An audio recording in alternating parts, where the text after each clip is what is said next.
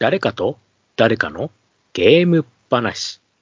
はい、ということで始まりました。誰かと？誰かの？ゲーム話でございます。この番組は私、もちおと、そして、はい、えー皆様こんばんみ、私、カステルでお送りいたします。はい、ということで、カステルさん、今回もよろしくお願いします。はい、お願いします。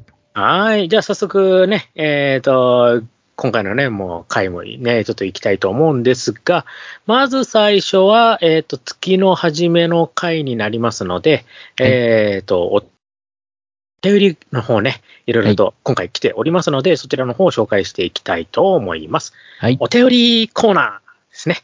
はいはい。ということで、早速紹介していきたいと思います。ツイッターのハッシュタグ、誰誰ゲーム話。ねこちらをつけてつぶやいていただきました。はい。えーと、ありがたいコメントの数々を紹介していきたいと思います。はいえーと、今回は9月ですね。はいにいただいたコメントをえー中心にちょっとご紹介していきたいと思うんですが、えーと、またいつものように私の方で、えーと、紹介していきますので、よろしくお願いいたします。はい、じゃあ早速ですね、えっ、と、ツイッターのハッシュタグ、誰々ゲーム話の方で、ちょっとごめんなさいね、パソコンでこう確認しながらいきます。まず最初がですね、えっ、と、9月の3日なんですが、えっ、と、これちょっとね、コメントとはちょっと変わるんですけど、はい、私、もちおがですね、他の、えっ、と、番組の方に、ちょっとゲスト参加をしてということで、はい、えっ、と、ハンドンダ話さん、ねはいこちらの番組の第474回、メガドライブミニ2収録タイトル予想答え合わせだ話というね、回に、はい、ちょっと参加させていただきました。で、こちらの回はですね、えっ、と、まあ、ハンドンダ話のパンタンさんと、テレビゲームの中林のカジーさんと、私、もちおと3人で、ちょっとお話の方をしております。はい、はい。まあちょっとね、時間1ヶ月ぐらい空いちゃってますけど、まだまだ、ね、えっ、と、メガドラミニ2は10月の27日発売ですので、はい、まあ、それまでの間にね、ちょっとこう、聞いていただければいいかなというふうに 思いますので、もしよろしければ、はい、ぜひ聞いていただきたいと思います。なかなかにね、えっ、と、3人ともマニアックなセガ話が炸裂しておりますので、はい。これちなみにカステレさん聞きました？あ、はい、聞かせていただきました。はい。うんかなり3人とも偏ってますね。そうですね。はい。まあでも、この個性がね、またね、やっぱりこう、一重にね、ゲーム好きといっても、やっぱりこう、皆さん好きなジャンル、好み、そういうのはやっぱバラバラなわけですのでね、そういったところもね、楽しんでいただけるかなと思います。はい、はい。ね。あの、まだの方、もしいらっしゃいましたら、ぜひ聞いてみてください。さあ、そしてですね、はい、続きましてが、はい、えっ、と、今度9月7日ですね。はい、えっ、と、愚者の宮殿のマスターこと、はにわさんですね。はい、えっ、と、コメントの方いただいております。以前ね、ちょっとゲストにもね、来ていただきました。ねはい、はい。第48回聞かせていただいております。ヘルファイヤーの話でもちおさんが、良ければ PC エンジン版もとね、おっしゃったところで、ついやめろと叫んでしまいました。だってあれってクリアしてもねえ。ということで、コメントの方いただいております。ありがとうございます。はい、ありがとうございます。まあまあ、これは、あの、詳細はあえて語りません。気になる人は PC エンジン版をチェックしてみてください。ね。なかなかにね、あの、メガドライブ版とはまた違う、こう、エンディングが待っておりますので、ね。は いもう私も性格悪いもので、ね。はい、気になる方は調べてみてください。ね。ということで、続きましては、はい、えっ、と、同じく9月7日のアポロさんですね。はい。えっ、と、他の番組のハッシュタグと合わせて、誰々ゲーム話のエピソード48ということで、ね。はい。えっ、と、ハッシュタグ報告いただいております。確か49回の時にも、9月の22日に、ね、エピソード49も合わせて聞いていただいているということで、ねはい。安定の報告来ております。ありがとうございます。はい、ありがとうございます。はい。そしてですね、えっ、と、9月の13日ですね、ケータマンさんからね、コメントいただいております。えっ、と、ケータマンさんは、なんだっけ、あ、すごい、ドア、いつも聞いてるのに名前ド忘れした。えっ、と、番組名。えっ、と、なんだっけ、なんだっけ、なんだっけ？あー、ごめんなさい。ごめんなさい。ど忘れしてる。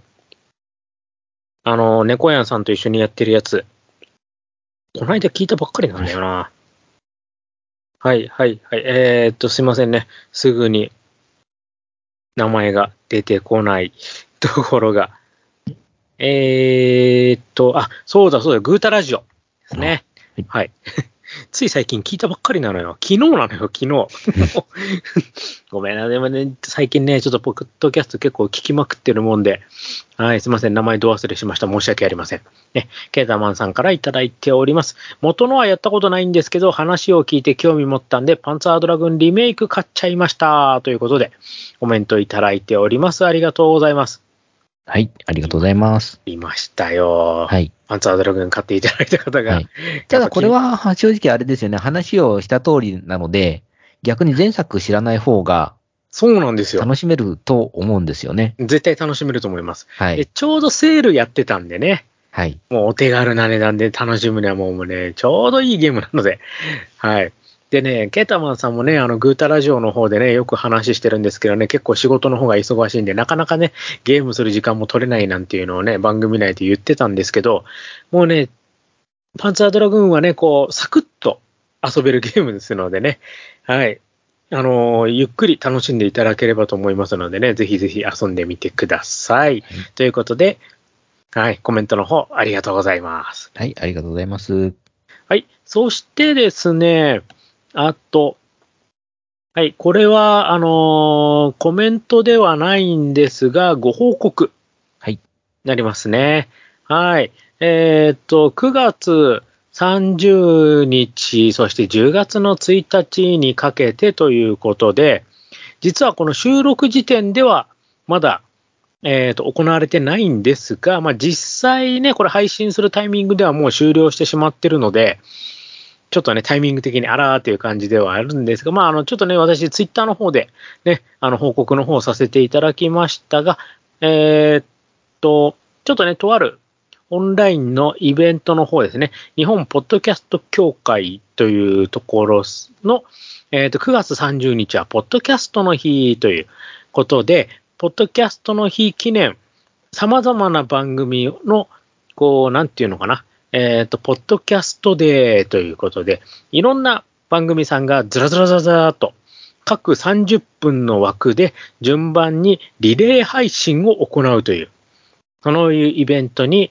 今回参加させていただきました。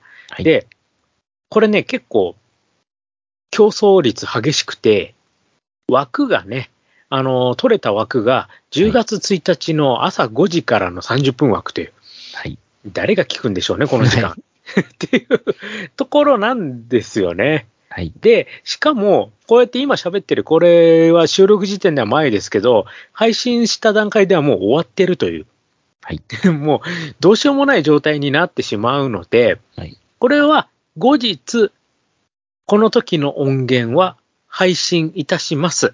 はい。はい。なので、いやそんなに急に言われてもっていうね、方、ね、あの、ちゃんと後日、ね、はい、あの、配信いたしますので、そちらの方で聞いて楽しんでいただければと思います。よろしくお願いいたします。お願いします。ということで、はい、ここまでで、はい、今回の、えっ、と、コメントの方は以上になります。はい。はい。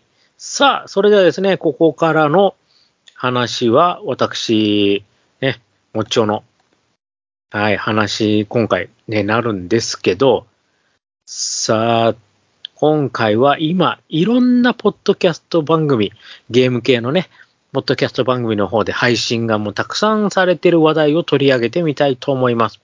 はい東京ゲームショウ2022。こちらをはい。ね、ちょっと、はい、紹介して、紹介というか、まあ、感想かな。ねはい、あちょっとお話をしてみたいなと思います。でですね、えっ、と、実際に私行ってまいりました。はい。なので、今回はそのレポートという形になります。で、えっ、と、東京ゲームショウについては、まあ、いろんな番組さんで話の方をされておりますが、まあ、開催概要とかについては、ちょっと軽くさらっとおさらいという形で紹介してみたいと思います。はい。東京ゲームショウ2022は9月の15、16、17、18の4日間にわたりまして、千葉県にあります幕張メッセのホール1からホール8。はい、この場所を使って行われましたゲームの展示会となっております。で、今回はですね、まあ、えっ、ー、と、コロナの後、初のね、リアル開催っていう言い方で正しいのかな？なんていうんですかね、はい、オフライン開催？なんつったらいいのかな？ね、久々の現地開催ということで、まあ、結構、始まる前は注目を集めておりました。はい。で、実は今回の開催ってハイブリッド開催っていう言い方をしておりまして、うん。バーチャル空間でも展示会の方行われてたんですよね。はい。はい。カステルさんこれ見ました？今回ちょっとですね、はい、いろいろとタイミングが合わなくて見れなかったんですけれども。ええー、はい。あの、これ去年とかもそうだったんですよね。はい。で、えっ、ー、と、今回も去年と同じ仕様です。えっ、ー、と、PC もち、もしくは、えっ、ー、と、なんだっけ、 Oculus Quest とかでの VR 機器を使って、バーチャル空間にある、えっ、と、各展示ブースを回ることができるという。で、今年も、えっ、と、30ブースぐらいがありまして、で、こういろいろ見ることができた。まあ、それはもう結構ね、バンナムだったり、光栄テクモだったり、コナミだったり、結構ね、セガだったりって、まあ、大きめのところが結構展示の方してるっていう感じですね。で、実際行くと、その、あの、各メーカーのキャラクターがね、あの、実際にブースの中案内してくれて、で、スクリーンがあって、そこでこう、プロモが流れてたりとか。で、あと、まあ、その、バーチャル空間の中でいろいろ歩き回って、まあ簡単な、ちょっと、スタンプラリーみたいな、そんなこともできたりとか、ね、ちょっとした、こう、ミニゲームみたいなのが遊べたりとか。ね、結構これはこれでね、またね、面白かったんですけど、まあ、正直知ってる人、どれだけの人がね、東京ゲームショーつってバーチャルつってやったのかっていうのはちょっと疑問かなという。はい、もうちょっとね、こう、やり方とか、もっと周知徹底したらね、良かったんですけど、いちいちね、Windows にね、あの専用ソフトを入れてってやらなきゃいけないので、その面倒くささっていうのがあるのと、はい、PSVR は今回も非対応だったんですよね。私、PSVR 持ってるから、はい、本当はそれでやりたいんですよ。なかなかやっぱソニーの独自企画ってのがあるんでしょうかね。ねそこのガードが硬くて、できないんですよ。でね、ちょっとそういうのもあったりして、まあ結局普通にパソコン上で、ね、PC 上でこう歩き回ってっていう形にはなっちゃったんですけど、これ本当にね、あの VR のゴーグルつけて歩き回ったら結構また違うんだろうなって、ちょっと思いましたね、それは。はい。はい。で、えっ、ー、と、それとは別に、まあ、幕張メッセで行われた東京ゲームショウなんですけど、この開催日時に合わせて、この9月のこの週っていうのが、まあ、各メーカーいろんな発表とか、あとは、その、いろんな、なんていうんですか、こう、プロモーションっていうのが、目白押しだったんですよね。はい。で、例えば、まあ、ゲームショーには参加してないんですけど、任天堂が任天堂ダイレクトをぶつけてきたりとか。はい、で、それに合わせるかのごとく、ね、ソニーがステートオブプレイをね、はい、やったりとか。はい。で、東京ゲームショウの当日にな、ビジネスデーの当日のところでマイクロソフトがまたカンファレンスをやったりとか。だから久々ですよ、この3つが全部。そうですね。はい。こう審査発表、ここで、このタイミングでボーンってくるのが。うん、まあ、このワクワク感はたまらないですね、これはね。昔で言うとあれですよね、あの E3 のタイミングで、そうそうそういろんなメーカーさんが独自の、はい、あのカンファレンスをやるっていうのがありましたよね。ありました、ありました。だからね、はい、その感じにすごい近いですよね。はい。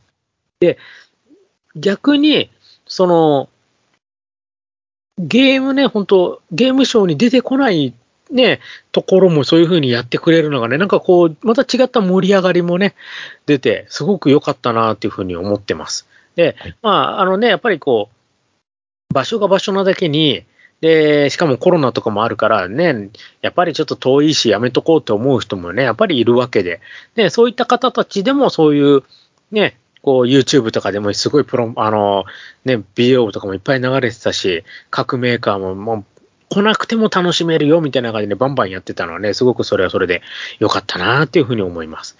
で、あと、ゲームメーカーによっては体験版をね、その、会場と同じものを体験版として出してるっていうところもいくつかありましたので、はいだ。から会場でこう私有できなかったけど、あれ？これ確か体験版出てたよな。後で家帰ったらやってみようかな。あ、あるじゃんみたいなね。そういうのも結構あったりしたので、うんうん、そういった意味でもね、まあ、じゃあ会場に行くメリットって何なんだろうっていうふうに、ちょっとね、思っちゃう人もやっぱりいるのかなとは思います。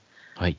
まあ、そそうは言っても私ね、なんだかんだで、やっぱ実機で触ってみたいなってところがあって、まあ実際会場に行ってみたんですが、えっ、と、まあ今回は、えっ、と、4日間合わせて13万、あ14万いくかいかないかぐらいの人数でした。で、これって以前はもっと桁が違うんですよ。もうあの、20万とかぐらい平気でい、20万、30万とか平気で行ってたイベントだったのが、まあ、今回13万ということで、ちょっと少なめにはなってます。で、これは理由がちゃんとありまして、えっ、と、今回当日販売はなし。事前の前売りオンリーとなってました。はい。で、前売り券の方が、えっ、と、4日間で合わせて15万枚の用意ということで、まあもう最初から上限を決めてという形にしてたので、まあ15万にはいかなかった、まあ13万ぐらいっていうところで、まあ大体、まあ、おおむね、あの、向こう、あの、なんていうんですか、開催側の考えてた人数に近かったのかなというところ。はいで、あとですね、年齢制限が今回ついてたんですよ。ですよね。そそうですよね。確か小学生はダメだったんでしたっけ？ダメです。小学生以下はダメです。今回はもう必ず中学生以上はい。ですね。だから子供料金ないんですよ。はい。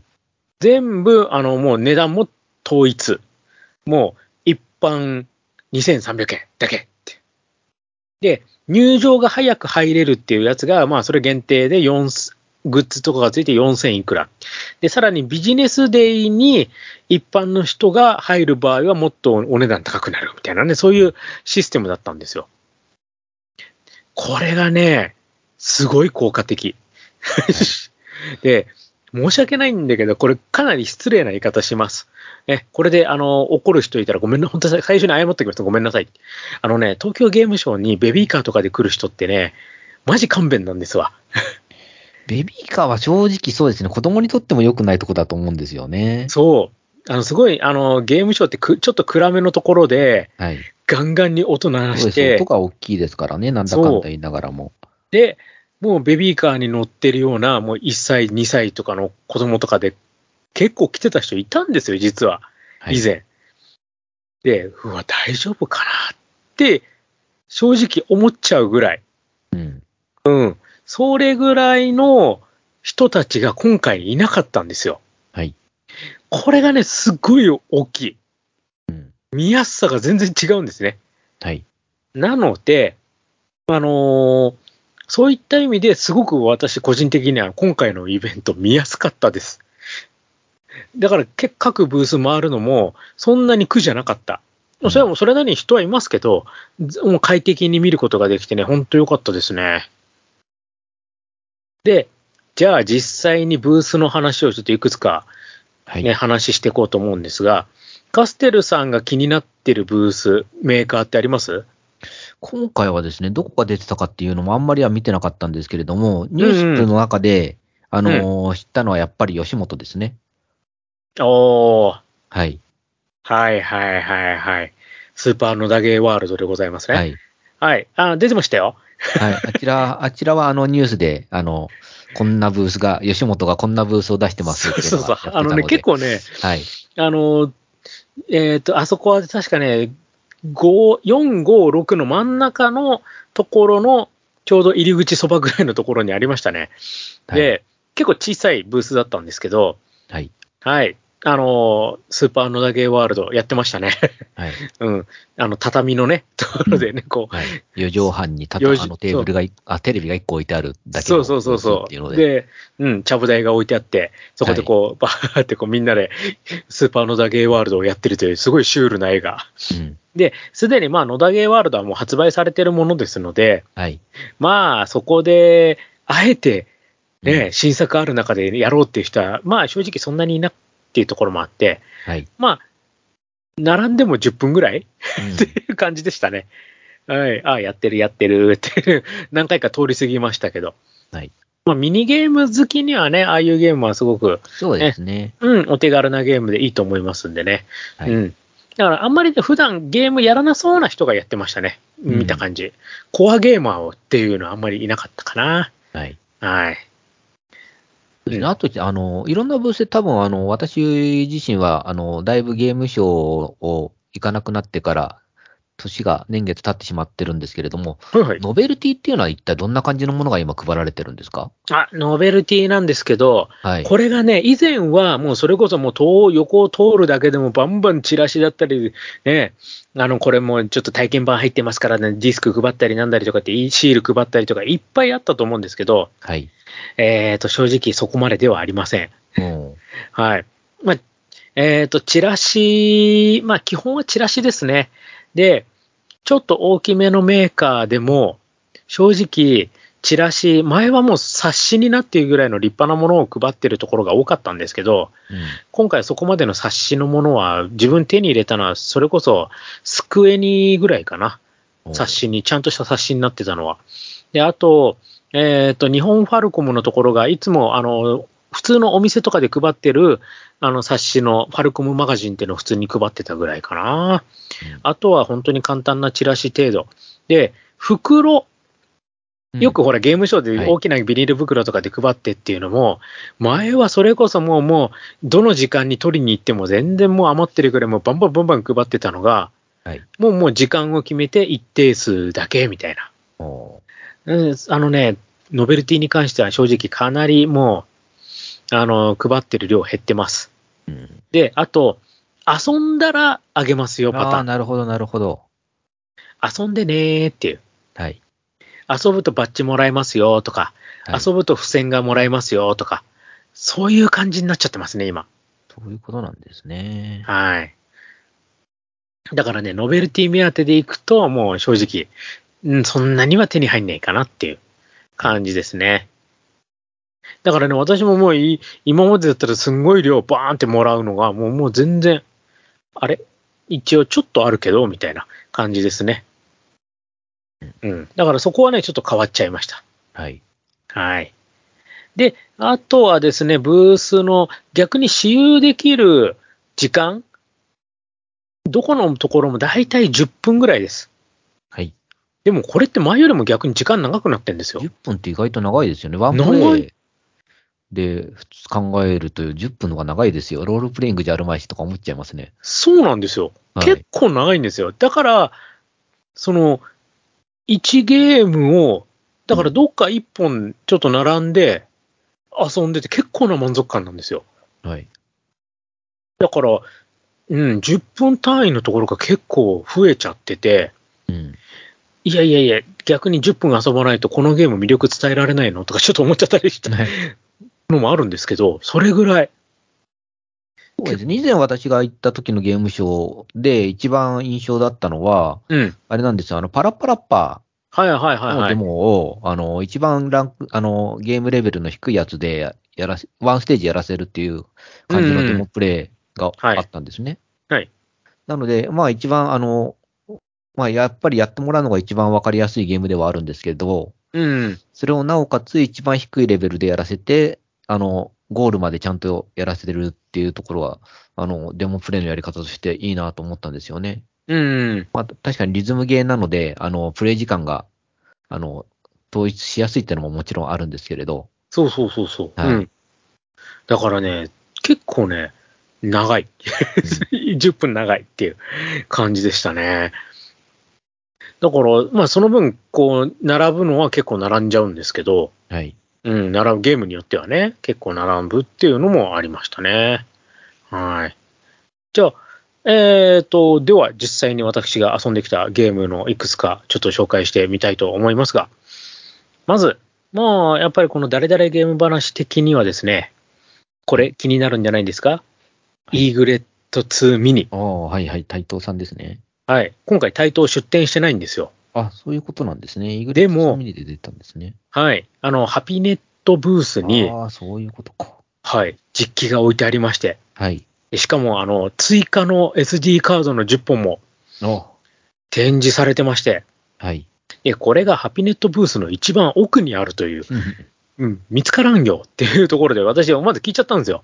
係員に。すいません。ツイッターで見たんですけど、ここに イグレット2ミニあるはずなんですけど、どこです？みたいな。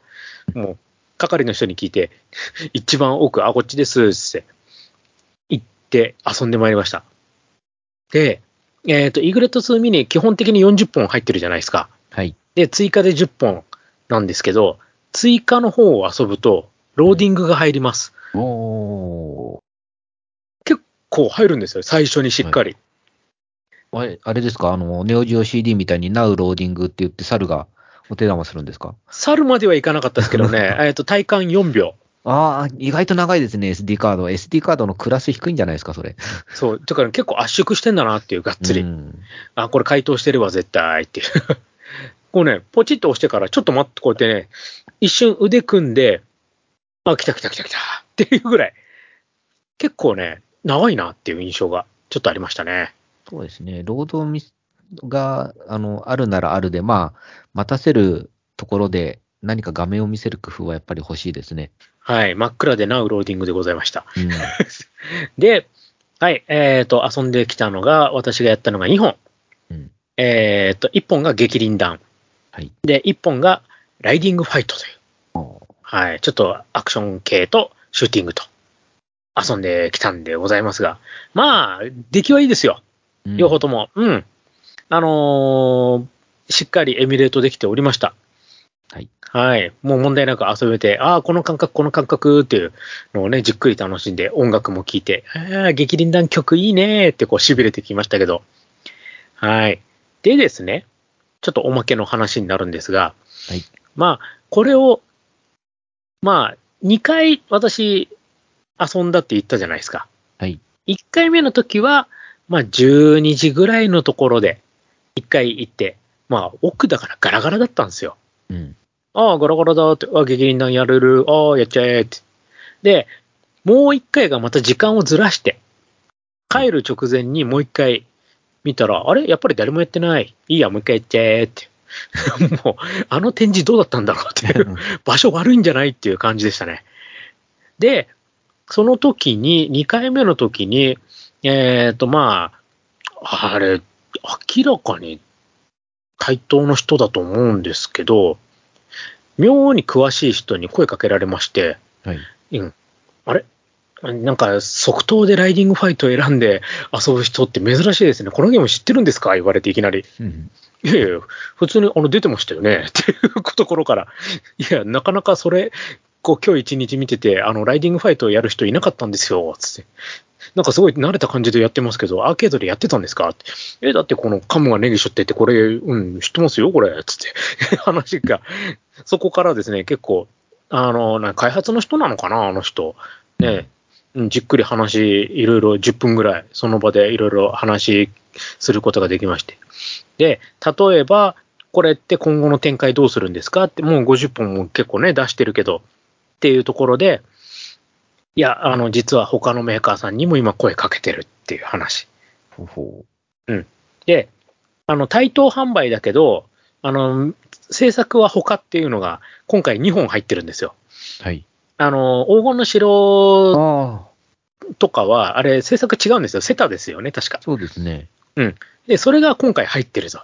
うん。だから、こういうパターンのやつって他にもまだまだあるらしくて、はい。今それの許可を取ってるっていう話。で、もう、性能的には、今出てる F2 システムが限界。だからもう激輪弾なんてギリギリなんですよって言われちゃって、あ、だから自分激輪弾やった時にこれ圧縮してたのかとか、ちょっと思ったんですけど、え、じゃあこれポリゴン出せないんですか？つってポリゴンは出ません。ってあっさり言われちゃって。ってことは F3 システムが無理ですねって。いや、そこ出ないんですわ。つって。え、ってことはじゃあレイストームとかその辺、あ、もう無理無理です、無理ですって。性能的にアウトなんです。つって。あと、じゃあ、あの、例えばこ今回クレオパトラフォーチュン入ってますけど、ナオミ基盤になったクレオパトラフォーチュンプラスとかはいけないんですね。いや、そこまで無理なんですよ。っていう話を、結構がっつりしてきまして。うん。だから、もう、今後ね、あの、イグレット2ミニを出すとしたら、もう、古い方に古い方に振っていくしかないと。なるほど。で、あとは、そのもうよりどんどんマニアックな方にしていくしかないんだっていう話は。はいそれが、だったら、あとは、もう SD カードを追加での他メーカーに協力をっていう。ただ、今結構ハムスターさんががっつり明け垢でやっちゃってるから、明け垢出ちゃうと、こっちイーグレット2ミニで収録しようとかやって動いても売れないんですわって話をしてて、イーグレット2ミニで収録するには、やっぱり明け垢でやってないようなところに声をかけてっていうのを今いろいろやってるんですよっていうことは言ってましたね。なるほど。で、そういう話しながら、え、じゃあどこだ？コナミ、ナムコ、ダメだな。明け垢いるな。対等自分のところだしな。で、あとどこあります？そうですね。やっぱり、日物とかも入ってるんですよね。もう明らかに。東亜プランとかどうですか？結局。東亜か。うんでも、アストロシティミニ V で行っちゃってますよね。そうなんですあ、あの、すべてが入ってるわけではないので、うん。やっぱそこかな。いうところだったり、あとセガ？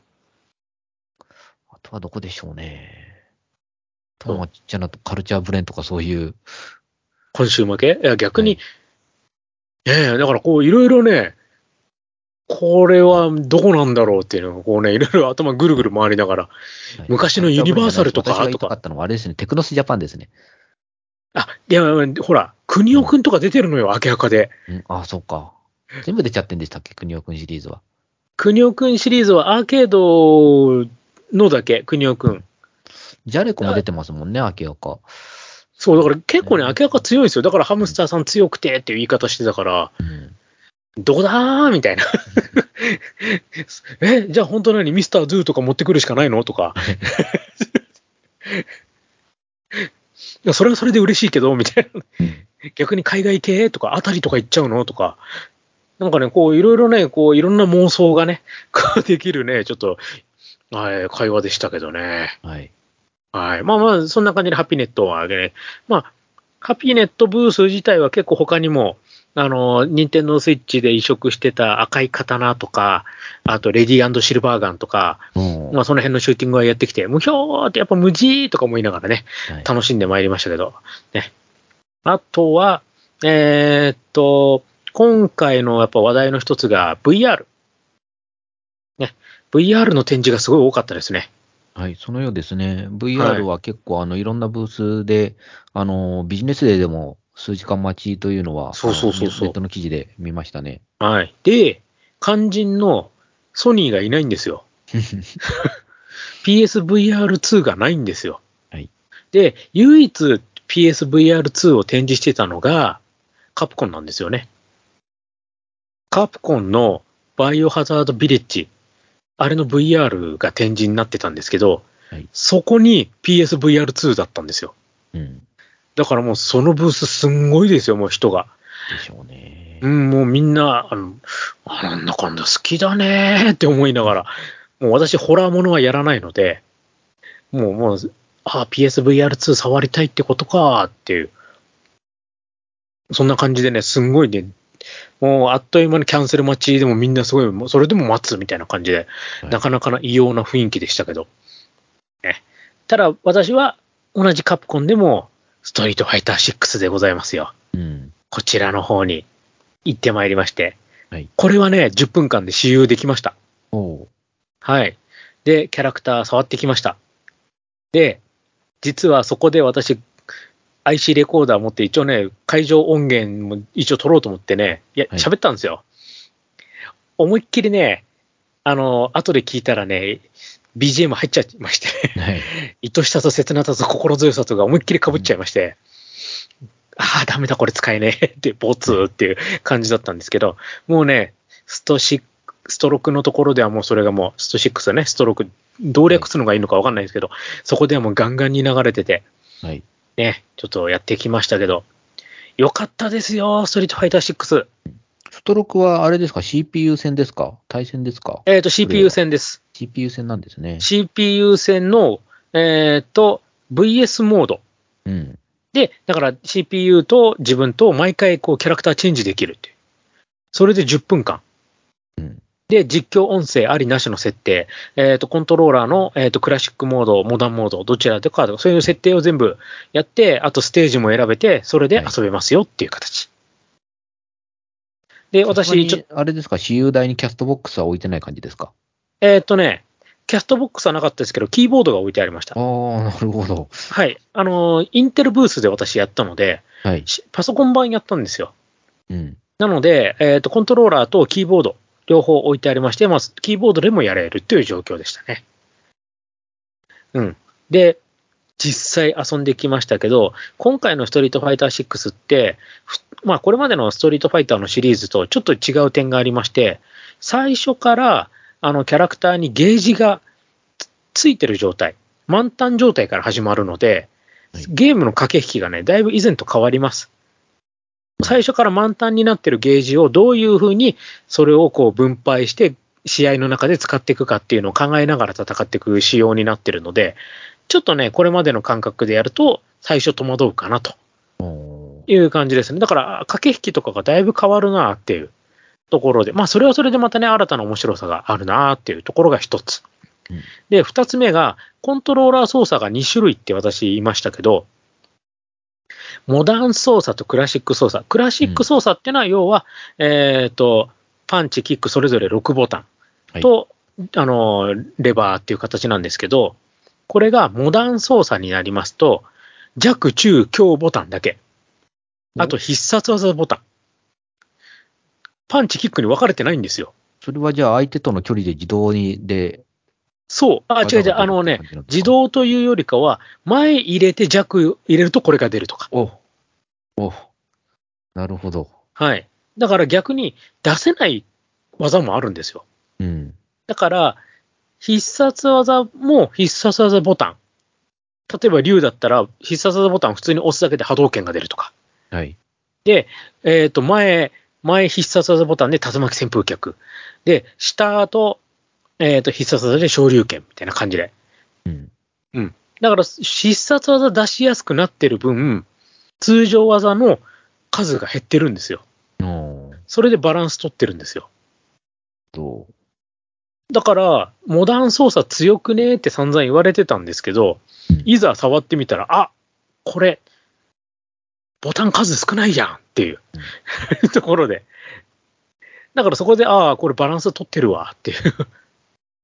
だから、相手がモダン操作でも十分、こっちクラシック操作とか、それでも十分戦えるっていううん感じにバランス取ってましたね。モダン操作だとそう考えるとなんかコンボがやりにくそうっていう印象がありますね。コンボの伸びがね、はい伸びない。ですよね、やっぱり。そう。だからその分、最大火力はちょっと少なめですね。うん。だからそういったところもバランス取りはしてるって感じですかね。なるほど。はい。火力伸ばすには、やっぱり6ボタンの方が、やっぱコンボが伸びやすいかなっていう印象はありましたね。はい。はい。で、実況ですよ。うん。いやー、もう、うんみ今回一番感動したのはここですけど、はい。実況がすごくいい。お本当に、もう、あの、まあ、自分、あの、ストリートファイターリーグ、ね、よく、まあ、あの、トーナメントとかこう見たりとか、ね、あの、リーグ戦見たりとかするんですけど、今回、私有大でできたのが、そこでの実況もされてる R さんの実況がついてたんですけど、すんごい滑らか。おただ、実際ゲームプレイ中に結構聞いてる暇ないんですよ。うん。で、あと、実況がプレイヤーの動きを制限してはいけないっていうのをちゃんと配慮されてて、おそう。こう、ここで何を打てばとかそういう実況はないんですよ。あなるほど、なるほど。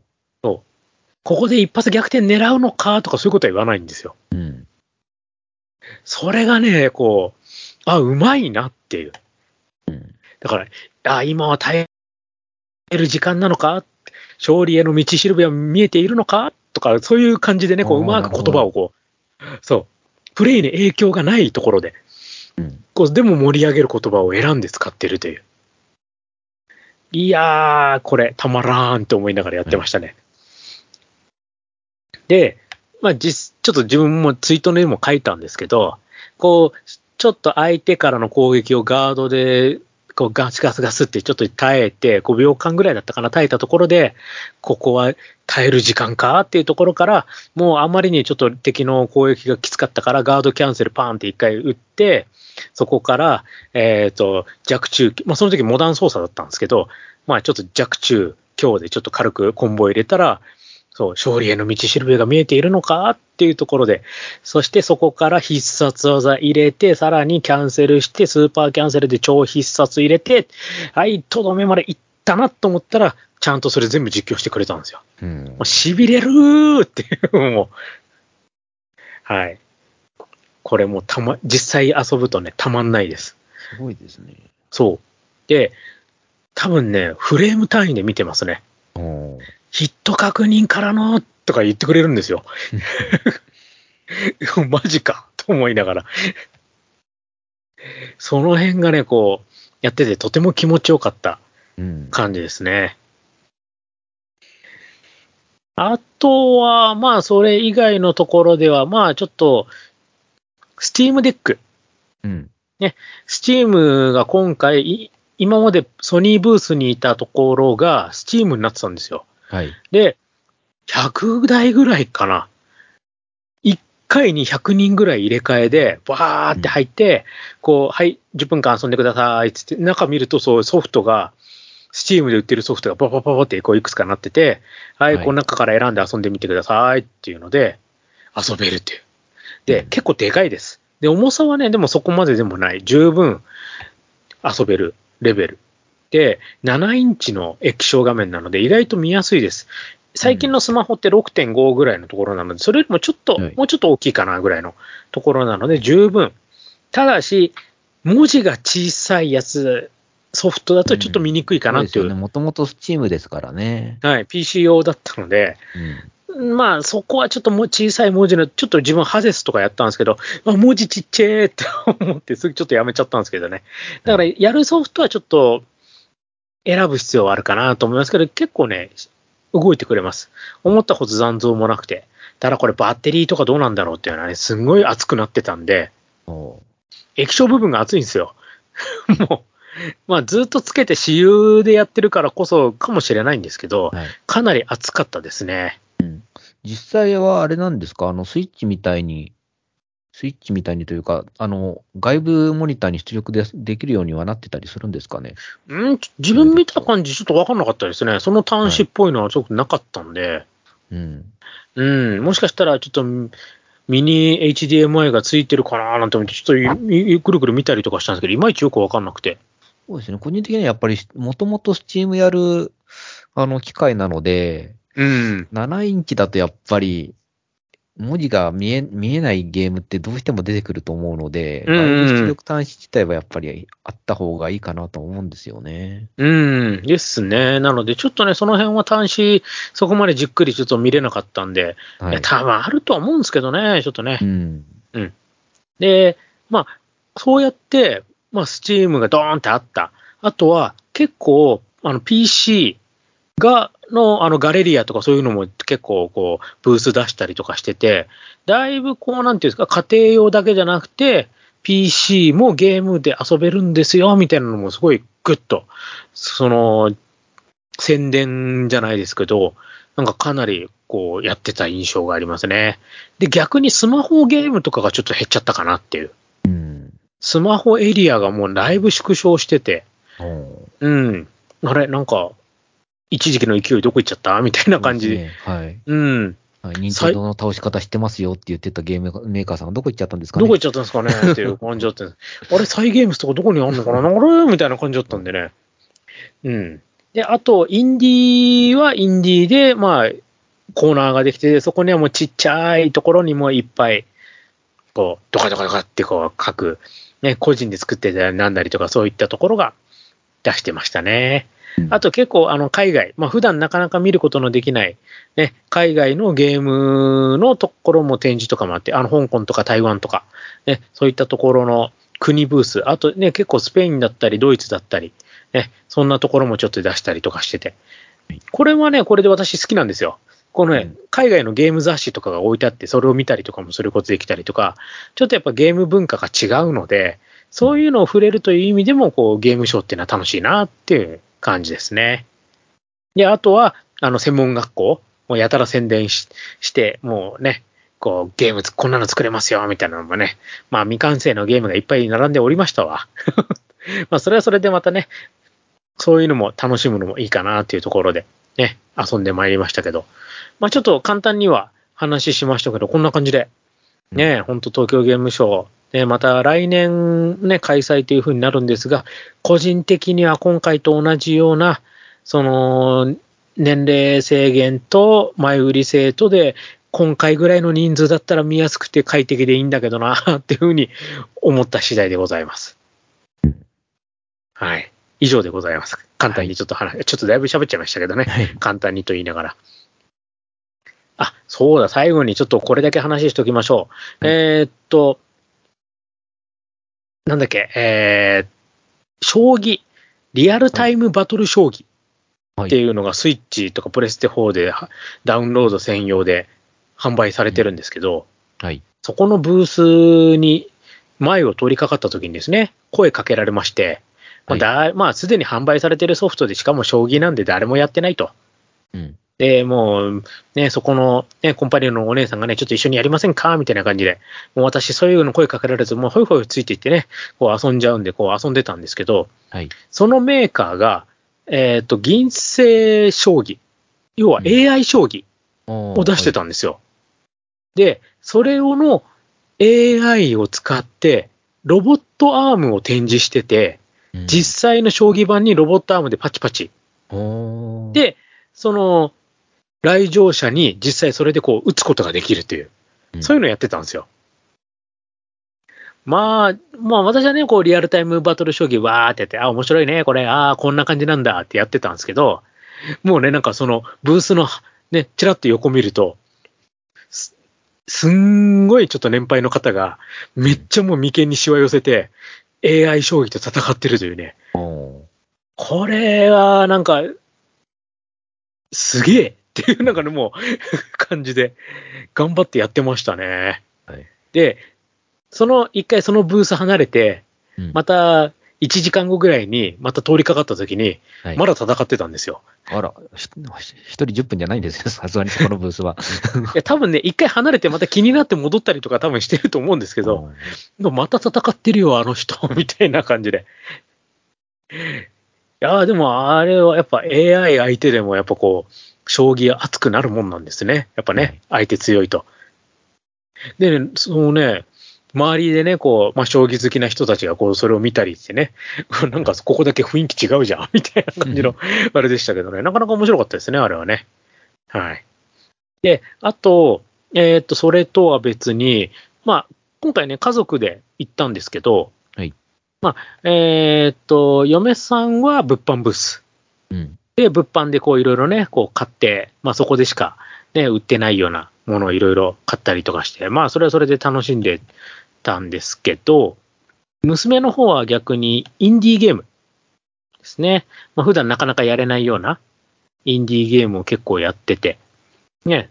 まあ、あの、実際に遊ぶときに、まあ、あの、作者さんが近くにいると思うんで、まあ、スタッフの人とかとも話ししながらやるのもいいよ、なんつって、話をね、あらかじめにしといたら、えーっとですね、名前忘れちゃった。ちょっとまたこれも。あ、娘がですね、Last Time I Saw You というゲーム。うんえーっと、アドベンチャーゲームなんですけど、はい。これの私有台を、あの、遊びまして。で、これの作者さんが海外の方なんですよ。うん。で、海外のスペインの方なんですけど、スペインから、えっ、と、今、大阪に住んでて、で、大阪から、まあ、今回ゲームショーっていうことで、こちら東京に来たという、はい、方だったんですね。で、普段は普通に会社で勤めてるんだけど、会社の休みの時とか休憩時間とかそういう時にコツコツコツコツ作って、ようやく今、スチームでデモ版ができるところまで出来上がってきたんで、で、もう気合い入れて作ったからぜひ展示したいっていうことで今回結構高いお金払ってゲームショーに展示してるんだなんていうことをうちの娘と話してきたんですわ。うんで、そういうやっぱね、こう、作者とね、こう、意外な話ができるっていうのも、やっぱオフライン開催、その現地開催だからこその醍醐味だと思うんですよね、こういうのって。はいだからね、そういう意味でも、まあ、やっぱりオンライン開催、まあね、こう YouTube だなんだでこう見たりとかのもいいんですけど、やっぱり現地開催のそういうメリット、そういう楽しみ方、そういうのもやっぱあるんだなっていうのを最後にちょっとお話しさせていただきました。ちなみに娘が気にしてたのは、この日台風だったんですよ。はい。で、この作ったデモ版のこのソフトの題材も台風なんですよ、テーマ。うん。だからすごいこう、会場すごい雨の音とか雷の音が外から聞こえてくんですよ。臨場感抜群の中で遊んできて、いや、雰囲気良かったよって言ってて、いやいや、それたまたまだから、つって。で、唯一気になったことが、あの作者さん、ちゃんと大阪帰れたかなって、電車止まってたし、っていうね、そこを気にしてましたね。はい。まあそういうね、ちょっと体験版とかそういうのもね、これ実際にあの、スチームの方で、ね、体験版あのダウンロードして遊ぶこともできますんで、気になった方はちょっと遊んでみるのもいいかもしれません。無料ですのでね。はい。というちょっとおまけで話でございました。はい。以上でございます。はい。はい。カステルさんの方からなんかあと聞きたいこととかあります？現地のことで。私で答えられる範囲であれば。ねとりあえず、なんか、年齢層ってじゃあどんな感じでした？えーと、年齢層はですね、自分よりもちょっと若いぐらいかな。3 20、30代がメインかな。うん。まあ、じ時期的に、まあ、最終日っていうのもあって、まあ、そこまで、なんていうの、すごいマニアマニアっていう感じでは、多分そういう人たちっていうのはもう、逆に早めに行っちゃうじゃないですか。うん。だからまあ、ちょっと、まあゲームショー久々だから行ってみようかなぐらいの人たちですね。だから20代、30代ぐらいの感じが多かったですね。うん、うちみたいなこう家族みんなで行くっていうのはちょっと若干少し少なめっていう感じでしたね。なるほど。うん。そう、うちの娘だって高校生ですけど、うん、かなりやっぱ同じぐらいの子ってあんま見なかったもんな。もうちょっと上ぐらいかなっていう人が多かったですね、やっぱね。はい。ですかね。あとは、なんかあります？そうですね。まあ、男女比、うーん、は特には気にすることではないんですが、あとはやっぱり、ブースの大きさとかっていうのは、もうね、ドカーンとでかいのはあんまないですね。うん。結構小さいところがもうババババババっていっぱい数があるっていう。はい。うん。本当に大きいっていうのはもう数えるほど。今回、スチームデックのところが一番大きくて、うん、で、あと、セガ、カプコン、コナミ、えー、と、あと、スクエニうん、あと、大きかったのは、光栄テクモ、あとはなんだ？って、そんな感じですからね。はい。パって思いつくのが。あと、いくつか、あと VR のところとか結構大きかったかな。うん。そんな感じですかね。はい。ですね。実際、前売り時点、チケット自体は、あの、問題なく買えた感じですよね。あ、もう、もう、もう、あの、コンビニで、はい。あのーなんだっけ、ネットで買って、あの、うんコンビニで、あの、受け取るというあ発見って形。感じですね。発見ですね。はい。で、以前は当日に会場で買うっていうのもあったんですけど、それはすごい列が並んだりとかして大変だったんですけど、だから今回そういう列はなかったんですよ。うん。前売りオンリーなんで。ただ逆に、あの、検温、最初に体温の検温があって、次に荷物検査があって、で、その後に会場をぐるっと一周回って、それで入場口でチケットを渡して入るみたいな感じですね。はい。で、その並んでる最中に雨降られて、まあ大変っていう感じでしたけど。はい。え今回幕張メッセだったんですけど、はい。ブースとブースの連結の部分って、あ久しないんでした久しというか、あありますありますあります。はい。久しはあるんですけど、でももうその隙間から結構雨が吹き込んでくる感じ。なるほど。うん。だからちょっと、たあの、休憩するにはちょっと場所を選ぶ必要がありますね。でも結構フロア内にも結構今回椅子がしっかりうん。あったので、で、でしょうね今までの人数よりかはまだ座りやすかったですね。うん。なるほど。はい。で、売店がね、外だったんですよ。もう雨ひどくてとてもじゃないけど買いに行けないみたいなね。はい。まあ、う、うちはあらかじめもう、あの、おにぎりとか買って持ってったんで、まあ問題なかったんですけど、現地調達しようと思った人は結構大変だったんじゃないですかね。うん。そうです飲みね。、うん。飲み物は自販機が、た、あの、建物内にあったんで、それで買えば。ね、値段もね、そんな高くなくて、普通の自販機と同じ値段だったんで。はい。はい。そこは良心的でしたね。かな？おはい。あすっかりもう1時間近く喋っちゃいましたけどうん。ね。とにかく私の中では今回はストリートファイター6が一番はい。熱かったっていうこ感じでございます。はい。ありがとうございました。はい。ということで、ね、えっ、と、ぜひ、あの、東京ゲームショウの話、ちょっと、他の番組さんでもね、いろいろもう話しましたけど、そうですねちょっとそれとはまた違った切り口でお話の方をさせていただきました。ねはいで、あのところどうだったんだろうって、もしね、ありましたらまた言って、あのコメントでね、質問いただければ、またそれもね、後日返事の方もしていきたいと思いますので、よろしくお願いします。はい、ということで、えーと、あとカステルさんなんか話忘れとか大丈夫ですかね？はい。大丈夫です。はい、ということで、ここまでのお相手は私、もちおと。はい。えー、私、カステルでお送りいたしました。今回の話はこの辺で、また次回をお楽しみに。それではまた。